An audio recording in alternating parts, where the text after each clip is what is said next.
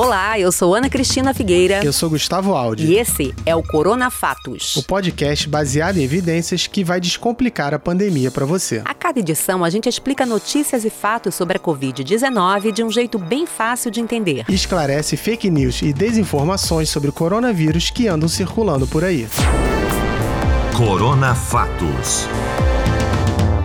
Uma produção do Canal Saúde, da Fundação Oswaldo Cruz. Hoje o assunto do Corona Fatos é reabertura. Ou melhor, reaberturas. A gente vai falar das diversas reaberturas que estão acontecendo Brasil afora e em outras partes do mundo. E vai dar dicas sobre como lidar com esse momento. É normal que as pessoas estejam cansadas depois de meses de quarentena. Mas a gente vai ver que não é porque começou uma reabertura que a pandemia de Covid-19 passou, e é muito importante respeitar os passos definidos para a saída da quarentena na sua cidade. Muitas vezes é melhor ser até mais cuidadoso do que as recomendações. E a gente também vai esclarecer a respeito de várias fake news que falam justamente sobre esse momento a reabertura depois do isolamento social. Para ajudar a entender melhor esse período, a gente conversou com o pesquisador da Escola Nacional de Saúde Pública Sérgio Arouca, ENSP da Fiocruz, Carlos Machado de Freitas. Mas vamos começar pela reabertura. Primeiro é importante a gente saber que o Brasil é um país muito grande, quase um continente. Por isso, quando falamos da epidemia de Covid-19 por aqui, estamos na verdade falando de várias epidemias. No dia 19 de junho, o Ministério da Saúde publicou orientações para a retomada segura das atividades mas essas orientações são para apoiar as estratégias locais. Diferentes estados e cidades estão em diferentes fases da epidemia. A gente tem lugares como o Amazonas, por exemplo, que foi duramente atingido pelo coronavírus e agora vê o número de casos diminuir. E na outra ponta, temos lugares como o Paraná, que tinha tido poucos casos e agora vê os números subirem. Por isso é que as autoridades locais é que são responsáveis pelas medidas de fechamento e abertura das atividades durante a pandemia. E é por isso que a gente está falando de reaberturas e não de reabertura. A Organização Mundial da Saúde define seis critérios para um lugar começar a relaxar as medidas de distanciamento social. Esses critérios combinam fatores numéricos e de comportamento. O primeiro é que a transmissão esteja controlada. O segundo é que o sistema de saúde seja capaz de detectar, isolar e tratar todos os casos, e ainda rastrear os contatos das pessoas contaminadas. A OMS também coloca como critério que os riscos de surtos em lugares muito vulneráveis, como unidades de saúde e asilos, sejam reduzidos, que os locais de trabalho e escolas adotem medidas preventivas, que os riscos de importação de casos sejam gerenciados e que as comunidades estejam totalmente educadas sobre as medidas de prevenção e engajadas em seguir os protocolos. Infelizmente, esse último critério é um dos que temos observado que ainda estamos longe. A quantidade de pessoas nas praias no Rio de Janeiro em um fim de semana de sol, desrespeitando as orientações, mostraram isso. E antes mesmo dos governos estaduais começarem a relaxar as medidas de isolamento, a população da maioria dos estados já vinha abandonando a quarentena. Isso foi mostrado pelo jornal O Globo, com base no relatório de mobilidade comunitária disponibilizado pelo Google. O pesquisador da ENSP Fiocruz, Carlos Machado, explicou um pouco melhor os critérios para a reabertura, resumindo em três pontos. As medidas de flexibilização que têm sido adotadas em diversas cidades do Brasil e do mundo devem atender três critérios fundamentais. Primeiro, é demonstrar uma queda sustentada no número de casos e de óbitos nos últimos 15 dias. O que nós temos verificado nas cidades brasileiras são variações, mas não uma queda sustentada, porque temos no máximo uma estabilização em algumas cidades, mas uma tendência de crescimento na maior parte das cidades, com variações. Um segundo critério é que o sistema de saúde tenha folga para atender os casos graves, principalmente aqueles que exigem internações e leitos de UTIs. Né? Então, um dos critérios é que pelo menos 80 ou menos por cento é, dos leitos estejam ocupados para Covid, né, com demandas de UTI. Então, eu tenho que ter uma folga do sistema de saúde de pelo menos 20%. E na maior parte dos casos, as cidades e os municípios brasileiros não atendiam esses critérios. O terceiro é o mais crítico, não é? que é a capacidade de testagem. Por quê? Para que eu possa flexibilizar, eu tenho que ter um acompanhamento, um monitoramento muito próximo da população. Eu tenho que ter testes em larga escala para identificar pessoas sintomáticas, casos, colocar em quarentena, isolar as pessoas que estejam né, desenvolvendo sintomas, tratá-las imediatamente, até para evitar que os casos venham a se agravar né, para uma situação mais crítica. Isso é fundamental. Então, esses três critérios têm que ser atendidos no processo de flexibilização, é, sem os quais é, é temerário que isso ocorra.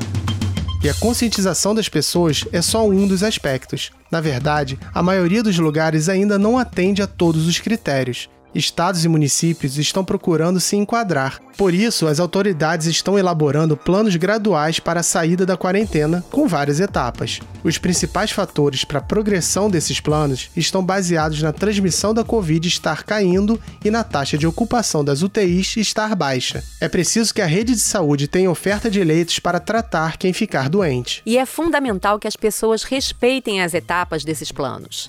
Quando se fala em reabertura, não quer dizer que já liberou geral.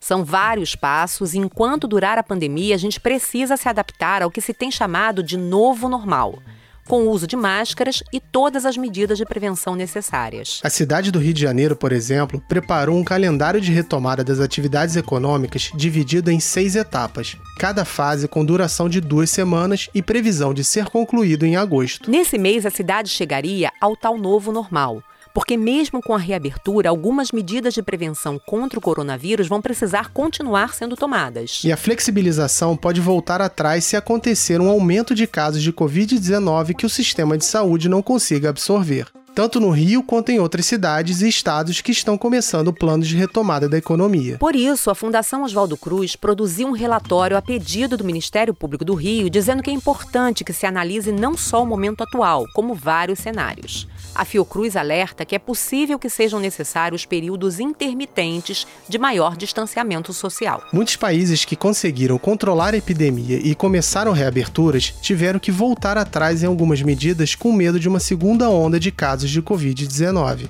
Isso aconteceu depois que se registrou um aumento nas infecções pelo coronavírus depois da reabertura. No caso do Brasil, ainda não se pode falar exatamente em uma segunda onda, porque não dá para dizer que saímos da primeira. Segundo dados do Ministério da Saúde e a própria OMS, estaríamos num platô, uma estabilização dos casos na parte de cima da curva. Mas os números ainda não começaram a cair. E como o país tem diversos estados em estágios diferentes dentro da pandemia, é possível que essa queda ainda demore a acontecer. Para acompanhar a evolução da epidemia em vários pontos do país, os especialistas usam diversas ferramentas, como dados do Ministério e das secretarias de saúde. E existem ainda ferramentas criadas por instituições científicas acessíveis para todos na internet. Entre elas temos o Monitora Covid-19, criado pelo Instituto de Comunicação e Informação Científica e Tecnológica em Saúde, o ICICT da Fiocruz. A ferramenta pode ser acessada em bigdata-covid19.isict.fiocruz.br. Existe também o Covidômetro da Universidade Federal de Campina Grande, que está em covidômetro.com.br, e um sistema de acompanhamento online da Covid-19 criado pela Universidade Federal do Rio de Janeiro, esse voltado para o Rio, em dadoscovid19.cos.frj.br é possível acessar o Covidímetro, que indica a taxa atual de contágio pelo coronavírus, chamada de R. A gente vai deixar todos os links na descrição. O R é o número efetivo de reprodução que determina o potencial de propagação do vírus. Ele é um dos critérios definidos pela OMS como mais importantes para saber se é hora de relaxar as medidas de distanciamento social. A taxa de transmissão é calculada cruzando dados entre o número de contaminados e dados de mobilidade gerados pelas antenas de celulares que captam a movimentação das pessoas. Quando R, a taxa de transmissão, é maior que 1, quer dizer que cada paciente transmite a doença para mais de uma pessoa. Quando R é igual a 2, quer dizer que uma pessoa transmite a doença para duas pessoas. E por aí vai.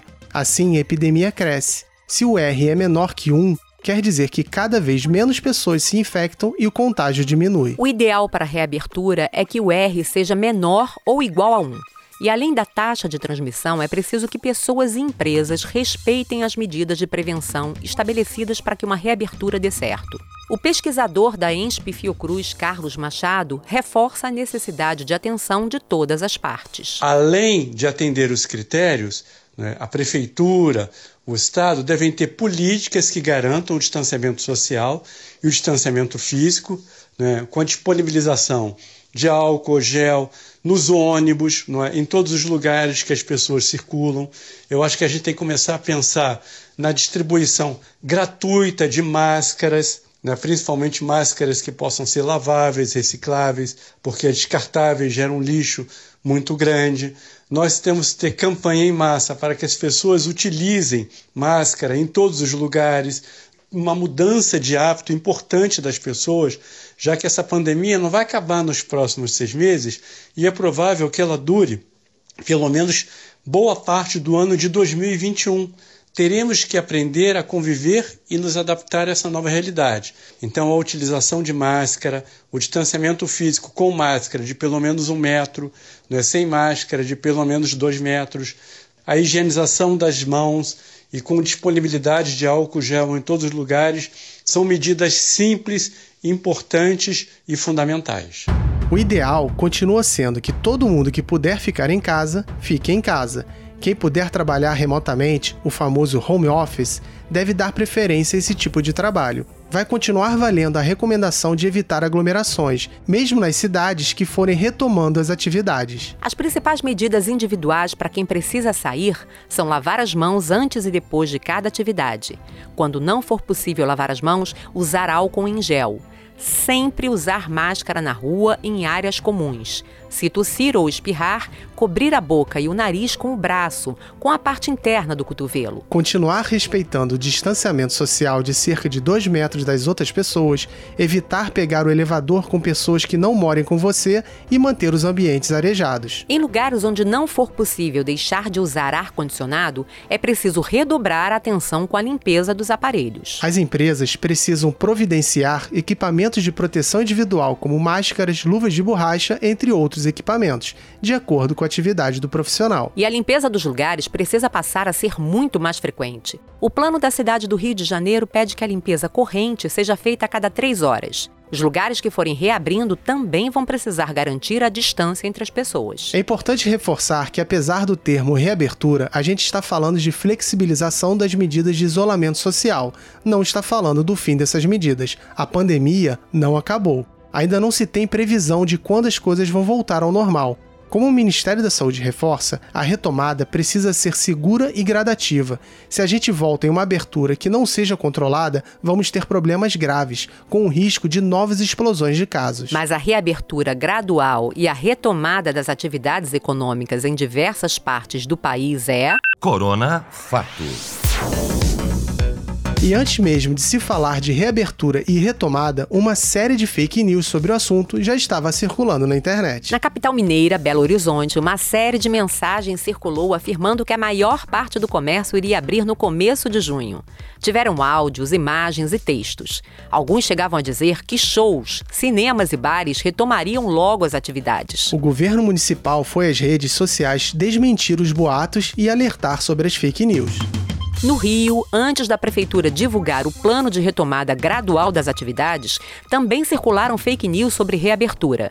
Uma mensagem dizia apresentar o plano detalhado e falava até da reabertura de escolas de ensino médio logo na primeira fase. Mais um texto enganoso que foi desmentido. No plano de retomada das atividades do Rio de Janeiro, a reabertura de escolas e universidades só está prevista para a última etapa, a fase 6. Em Alagoas também houve mensagens falsas sobre a reabertura da economia. As notícias falsas circularam o plano de retomada do Amazonas como se fosse o alagoano. E infelizmente não param de surgir fake news sobre reaberturas. Por isso, é fundamental que a gente só se informe por fontes oficiais e confiáveis, especialmente sobre esse assunto é muito importante desconfiar, porque conteúdos que chegam pelo WhatsApp sem fontes costumam ser.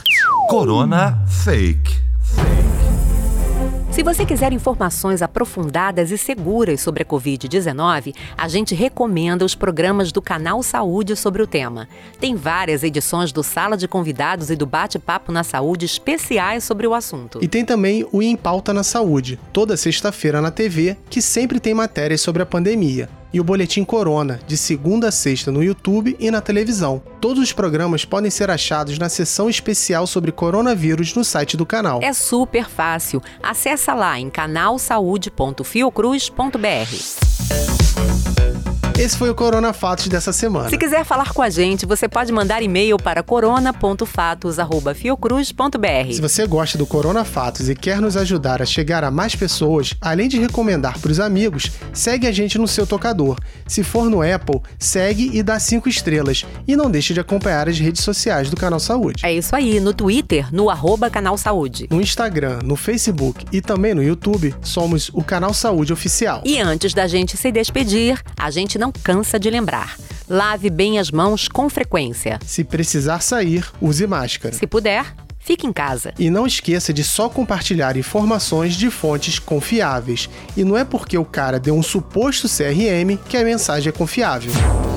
O Corona Fatos é apresentado por mim, Ana Cristina Figueira. E por mim, Gustavo Aldi. O roteiro é do Gabriel Fonseca. E a produção de Valéria Mauro. Edição e finalização, Marcelo Louro. Arte, Marcelo Viana. Corona Fatos. Uma produção do Canal Saúde, da Fundação Oswaldo Cruz. É isso aí, gente. Obrigada. Até a próxima. É isso aí. Um abraço e até a próxima.